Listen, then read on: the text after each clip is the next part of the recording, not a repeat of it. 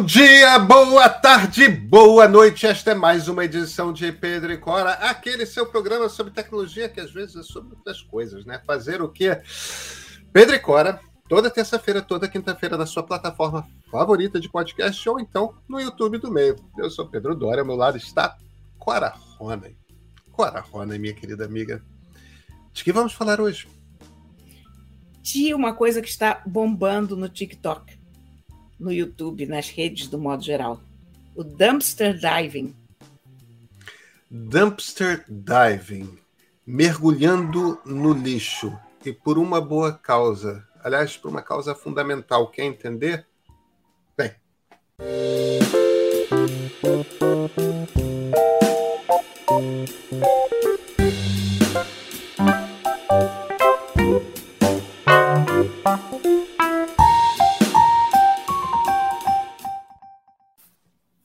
E você anda fuçando gente que fuça o lixo, é isso mesmo? Me explica essa história. Olha, não é uma coisa que seja exatamente uma novidade, mas ganhou um impulso no TikTok gigantesco. O que, que é? São ativistas nos Estados Unidos, principalmente, mas você tem gente na Europa também, que vão às latas de lixo das grandes empresas e resgatam coisas que ainda podem ser usadas. E, ao mesmo tempo, denunciam práticas nefandas, horrorosas de muitas dessas companhias. Uh, o que, que acontece? Uh, isso já existia num, numa escala menor com comida. Volta e meia você tinha supermercado jogando fora comida a cinco dias da data do vencimento, cinco dias do lado de cá, né? Do lado bom. E as pessoas começaram a perceber isso, e aí começam a resgatar isso, protestar. Uh, há um movimento para que isso seja doado e não jogado fora, porque era comida perfeitamente usável, latas, uh, pacotes fechados, enfim. Uh, isso foi crescendo com a internet. Uh, na época do Fotolog, eu já tinha visto algumas pessoas fazendo isso, então você vê, bota 10 anos fácil, mas agora é com TikTok. 10 não, 15, 20. 15, né? Fotolog. Pois é, é o, o New York Times fez uma matéria essa semana com, com alguns desses dumpster divers, que tem assim meio milhão de seguidores. Fez especificamente com uma com uma moça que se chama Trash Walker, é o, o handle dela, Caminhante do Lixo. E ela. Essa mulher não é uma youtuber que resolveu fazer YouTube nas horas vagas. Ela era funcionária de uma de uma empresa de investimento, ela era banqueira, né? E ela de repente começou a achar que aquilo não, não estava satisfazendo ela. Uhum. Foi fazer um estágio numa fazenda, lá nos Estados Unidos, tudo isso nos Estados Unidos, a moça de Nova York. Quando ela chegou na fazenda, ela viu o trabalho que dá a cultivar coisa, criar bicho. Quando ela voltou para Nova York, ela já estava muito mexida com essa questão do desperdício. E aí ela foi trabalhar com algumas ONGs de de resgate de alimentos e de produtos e de consumo. E ela entrou nessa, ela descobriu a questão do, do dumpster diving. Dumpster diving significa mesmo mergulho no lixo, né? Só que o dumpster é aquela caixa de lixo enorme que eles têm lá. São... Que...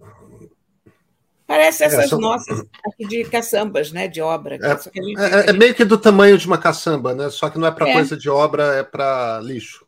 É, é, eu acho, aliás, que elas são exatamente iguais a caçamba. Eu acho que é só uma coisa cultural, que a gente usa caçamba só para obra e eles lá usam caçamba para lixo também. E, que lá tem uma que tem, lá tem uma coisa que aqui não tem, que é o seguinte: o, o, você tem de, sei lá, cada quarteirão você tem essas caçambas E os lixeiros não pegam no lixo, né, nas latas de lixo. O, os lixeiros prendem as caçambas e o caminhão de lixo levanta aquela caçamba. É exatamente como acontece aqui com a caçamba da obra.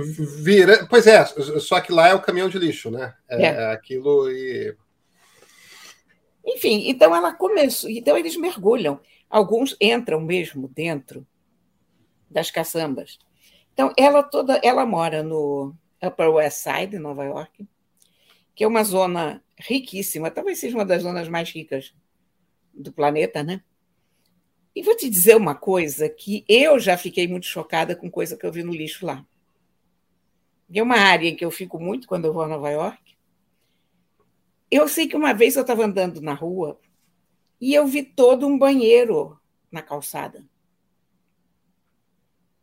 Pia, vaso sanitário, todo, todo, todos os Olha, lindos, mas uma coisa que aqui no, no Brasil você nem tinha igual. E eu fiquei pensando, meu Deus, eu queria ter uma mala para botar essas coisas todas e carregar lá para casa e fazer uma reforma do banheiro. Já vi móveis de todos os tipos novos. Uh, a minha irmã, quando foi estudar lá, já muitos, muitos anos atrás, na universidade, ela encontrou vários dos móveis dela no lixo. E, aliás, é uma tradição de estudantes em em Nova York ficar andando pela, pela rua e é. pegando os móveis que eles querem para dentro de casa. Um, enfim. Agora, enquanto é uma coisa que você está jogando fora da tua casa, você ainda pode dizer, bom, é uma questão cultural muito complicada, porque aquilo teria uso para outras pessoas, você poderia doar essas coisas é que doar dá mais trabalho do que você botar na calçada e as pessoas simplesmente jogam fora.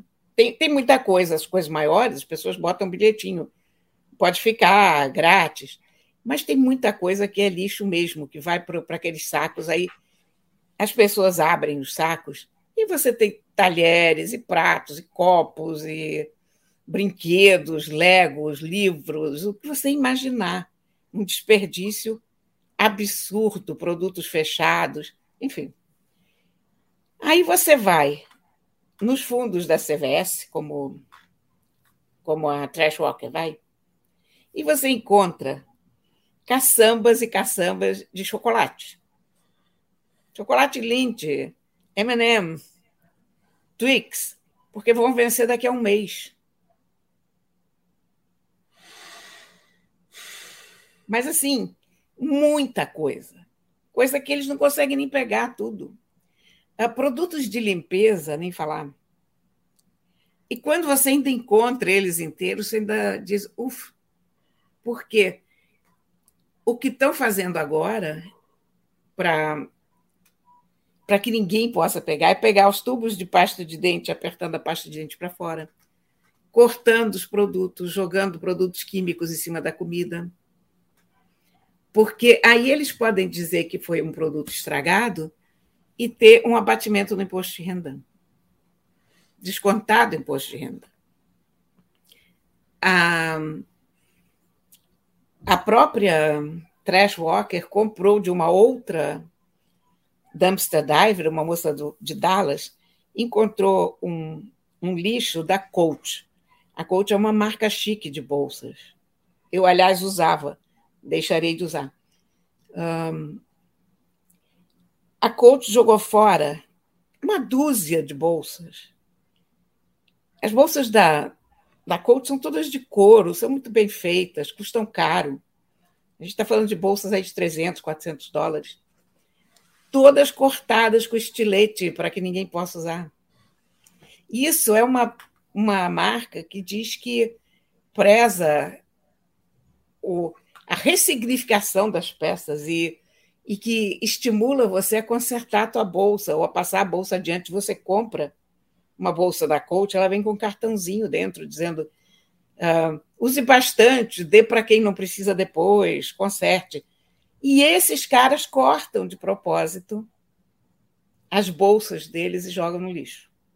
Porque é da coleção de um ano. Exatamente. E, e vai trocar, como, então não como toda coisa de etiqueta, não vou dizer que seja luxo, porque coach não é exatamente uma, uma marca de luxo, mas como toda marca, eles querem preservar um certo prestígio, então eles não querem dar as bolsas para pessoas de asilos ou abrigos ou mendigos no meio da rua.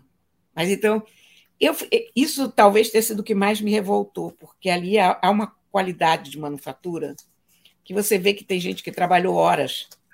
Não é uma coisa uhum. que saiu de uma máquina. É uma coisa em que pessoas gastaram muito tempo costurando, fazendo, juntando as peças e as coisas cortadas. Então, aquilo que nós estávamos falando no outro dia, né, do problema da sustentabilidade do planeta, de um planeta que não pode funcionar consumindo desse jeito. E lá nos Estados Unidos chegou a esse extremo em que as pessoas estão pura e simplesmente jogando fora tudo. Você vai na CVS ou você vai na Party, sei lá, Party Factory, depois do Halloween, caçambas e caçambas e caçambas de produto, porque estão impressos com abóboras ou são temáticos do Halloween, postos fora. Comida posta fora, porque o rótulo é de Halloween. Escola pública no Upper West Side. Cadernos e mais cadernos, material escolar, lápis, tudo na embalagem, zero.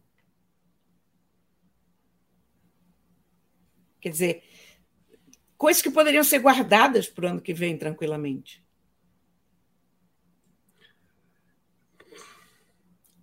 E sabe qual foi a coisa que eu fiquei mais, mais, mais revoltada? Em frente a uma PetSmart, um dumpster diver encontrou uma caçamba, dentro dessa caçamba tinha um aquário com três peixes.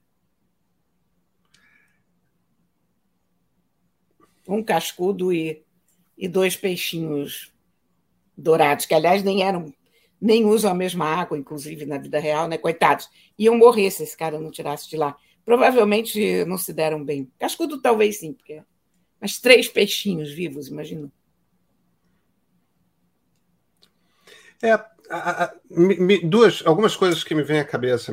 É, o, primeiro, eu acho que a história dos móveis é um pouco diferente existe uma cultura americana, você meio que falou isso, existe uma cultura americana de quando você não gosta mais de um móvel, as pessoas mesmo, eu lembro isso eu morando nos Estados Unidos, as pessoas falavam, não, você não quer mais essa mesa, deixa na rua.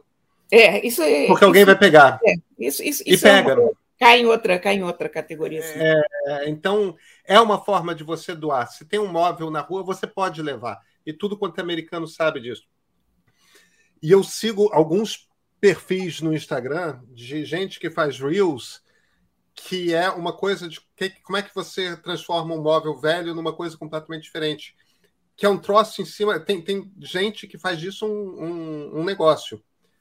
É, andar pela rua, encontrar móveis, às vezes com aquela folha de madeira carcomida ou a tinta velha, ou então uma coisa que, obviamente, cores que foram moda numa época e não são mais tal.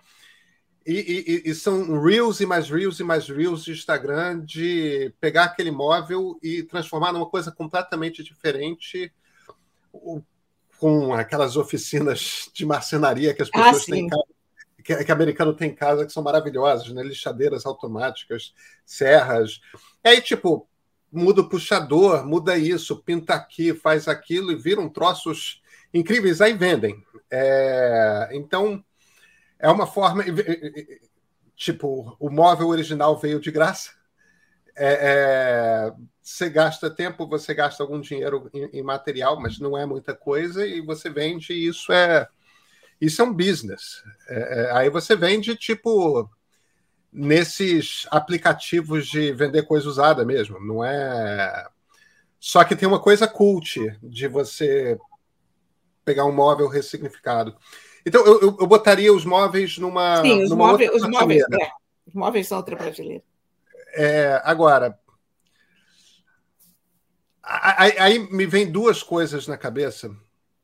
Me vem, na verdade, uma coisa na cabeça, que é, que é o seguinte: tem, uma coisa para qual presta-se muito pouca atenção, que são as regras do jogo.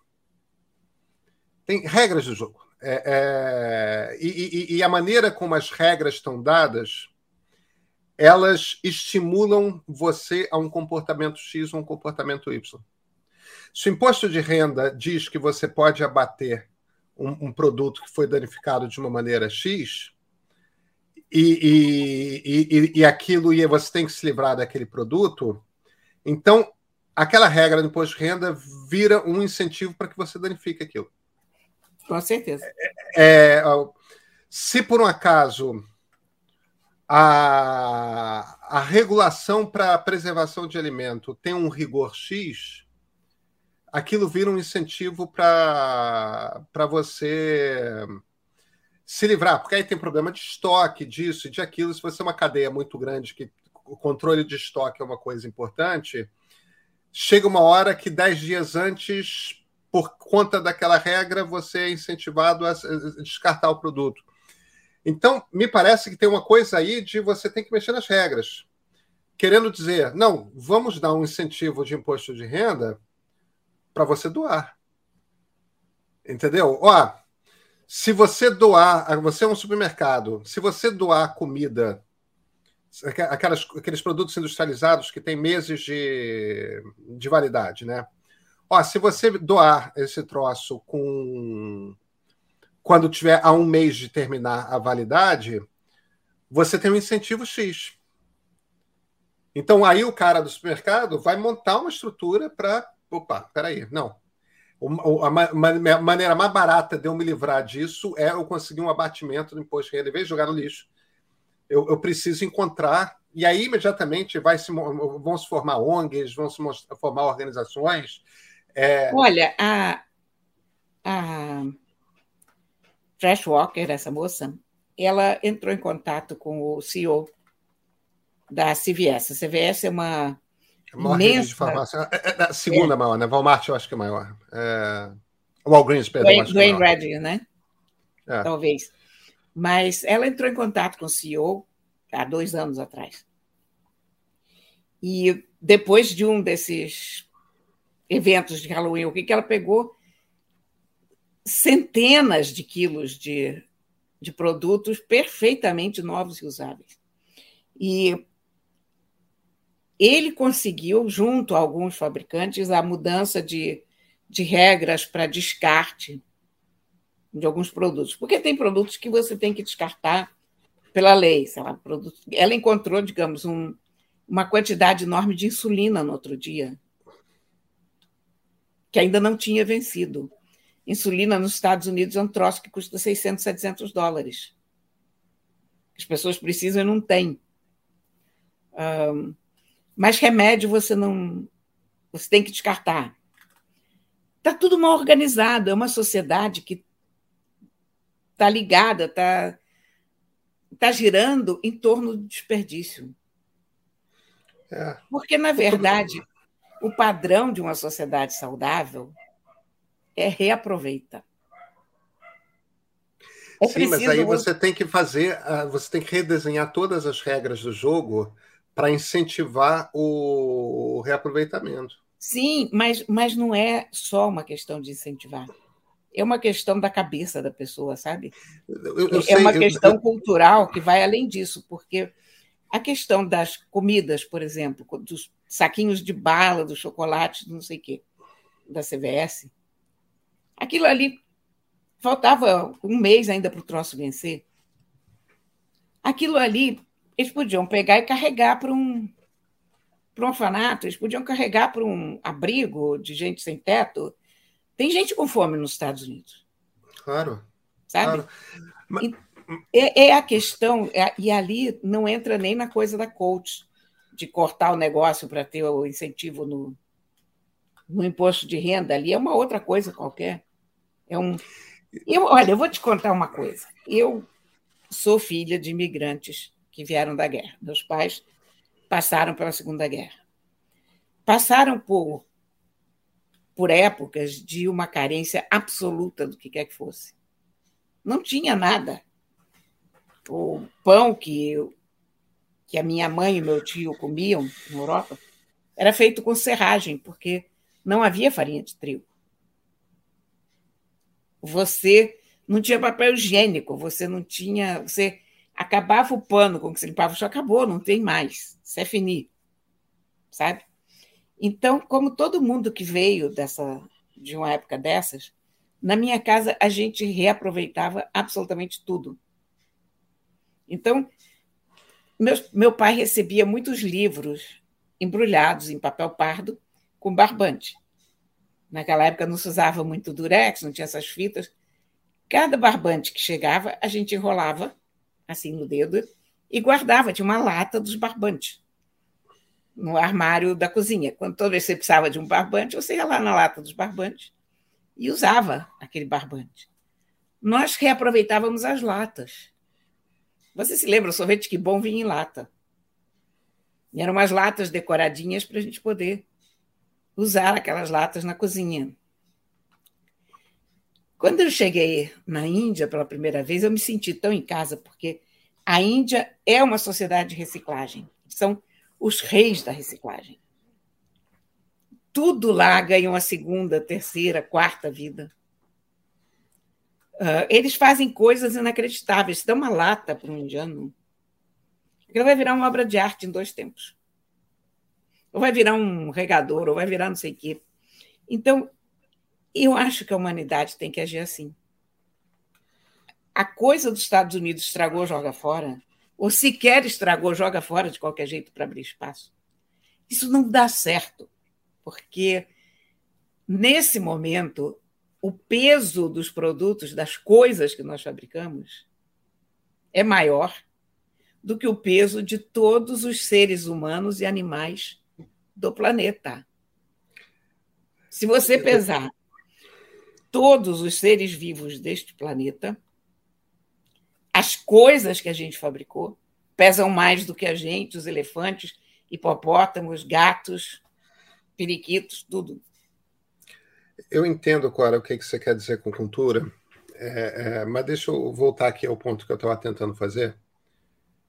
É, primeiro, minha avó não viveu o que seus pais viveram, mas é possivelmente da mesma geração. Minha avó nasceu em. Já, já é morta, ela nasceu em 1918. Sim. É, é, imagino que da mesma geração. É. Mais ou menos. Mamãe é de pais. 24, papai era de 6. É, é. Então, ali na. E você comentou essa coisa do barbante, o rolo de barbante na casa da minha avó a minha vida toda era um rolo de vários barbantes um amarrado no outro. Porque um barbante chegava, ela amarrava e, e, e, era uma bola. Ela ia fazendo uma bola. E, e sempre tinha barbante, porque o barbante era. entendeu? Era uma coisa. E, tudo era reaproveitado na casa dela. Ela era filha de portugueses, a minha única avó é, de família imigrante, porque meus outros três avós eram todos filhos, netos, bisnetos, trinetos brasileiros, tudo uma. É, é, é raça. Mas minha avó, minha avó era filha de portugueses, não eram portugueses pobres. É, o pai dela era fazendeiro da borracha na, no estado do Amazonas.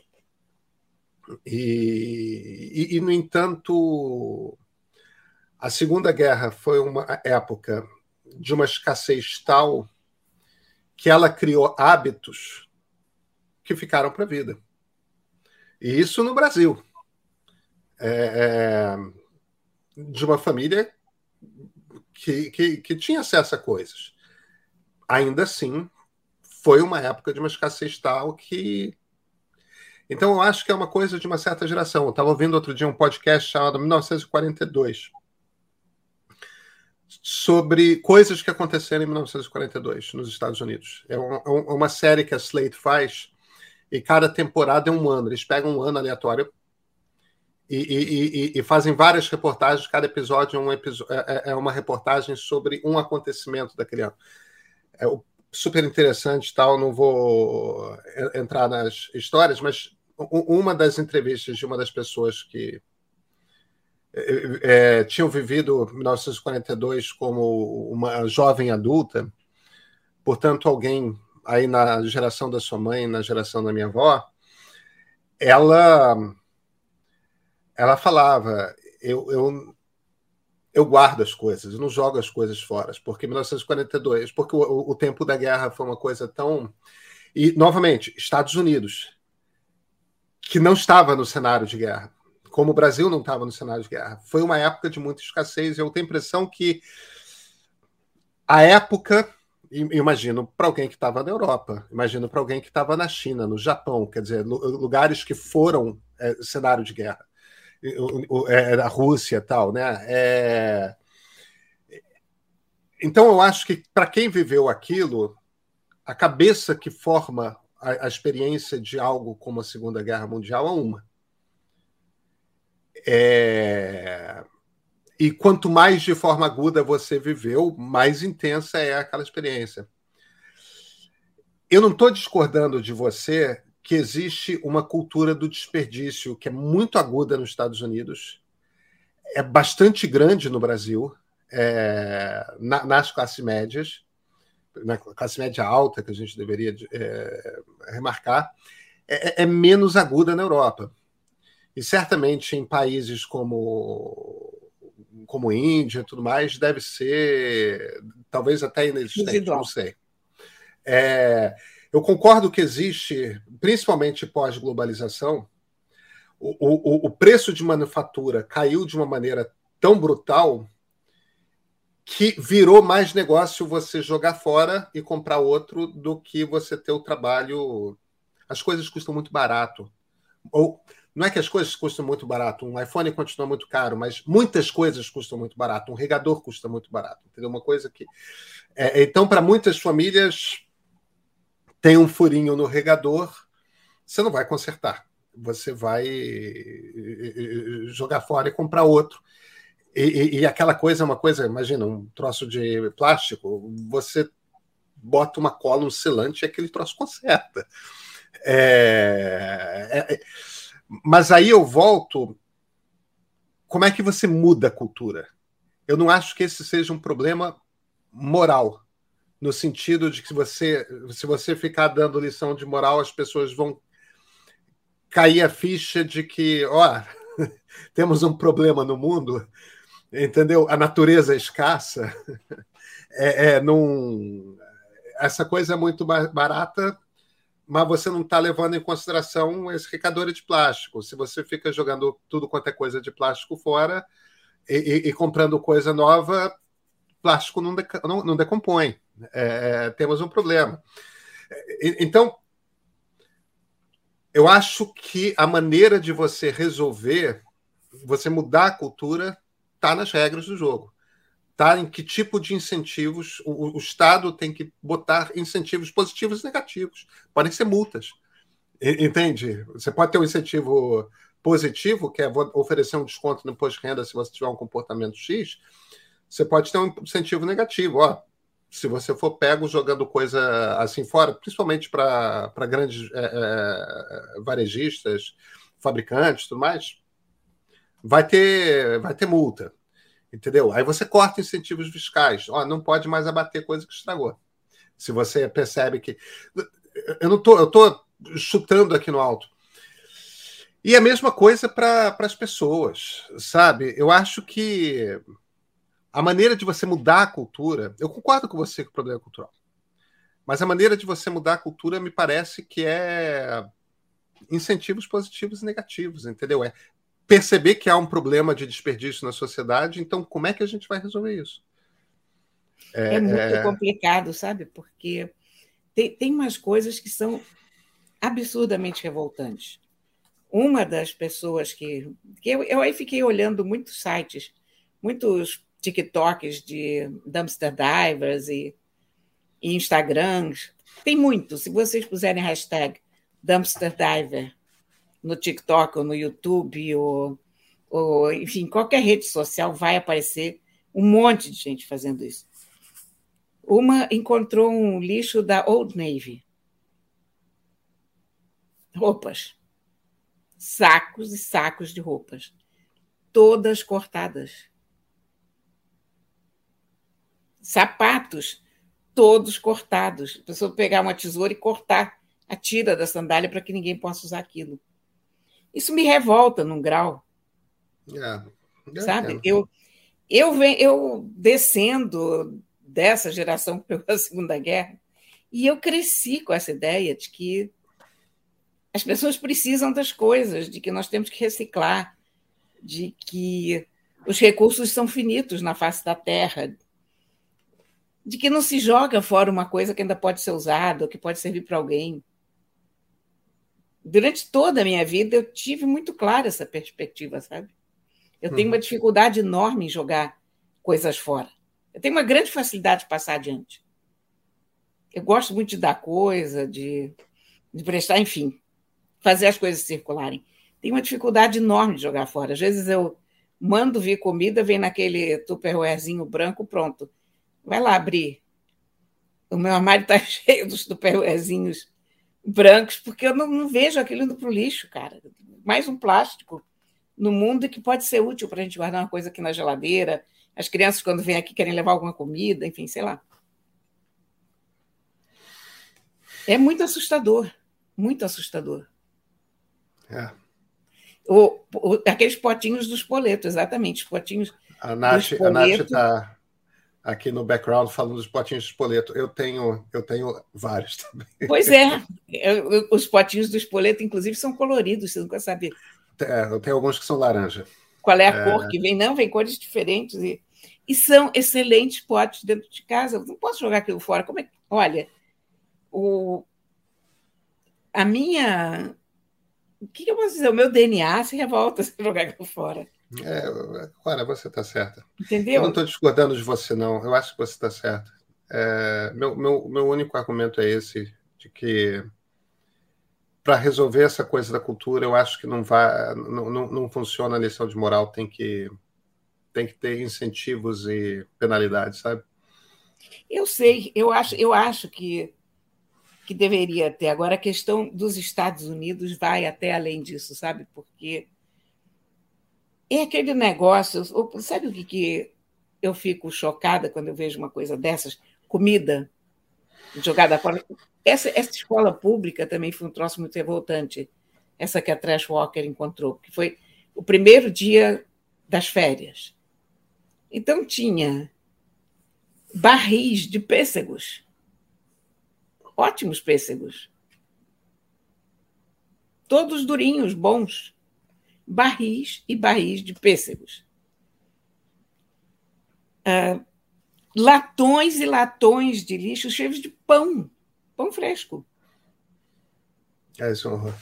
Porque era, evidentemente, aquele estoque para a semana inteira, para a escola inteira, que alguém errou os cálculos, provavelmente chegou aquela comida, jogaram fora.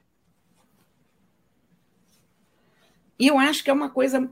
Há uma coisa moral aí, que é o seguinte: a coisa cultural americana, falta de perspectiva, não sei o que, que é. Mas quando a gente diz que o fulano estava obedecendo ordens, seguindo ordens, quando assassina alguém, a gente entende, poxa, você não pode fazer isso só porque mandaram você fazer isso. A gente sempre pensa isso diante de uma coisa grande, como um assassinato. Mas se você pensar nessa quantidade de lixo que nós estamos gerando, que não é lixo, uh, nessa quantidade de comida que poderia ter alimentado pessoas, está faltando essa consciência também das pessoas que trabalham, dos funcionários, de dizerem: olha, eu não vou pegar um ferro perfeitamente bom e cortar a corda do ferro, porque pode ter alguém precisando de um ferro para passar roupa. Eu não vou jogar fora barris de pêssego quando tem gente com fome. É.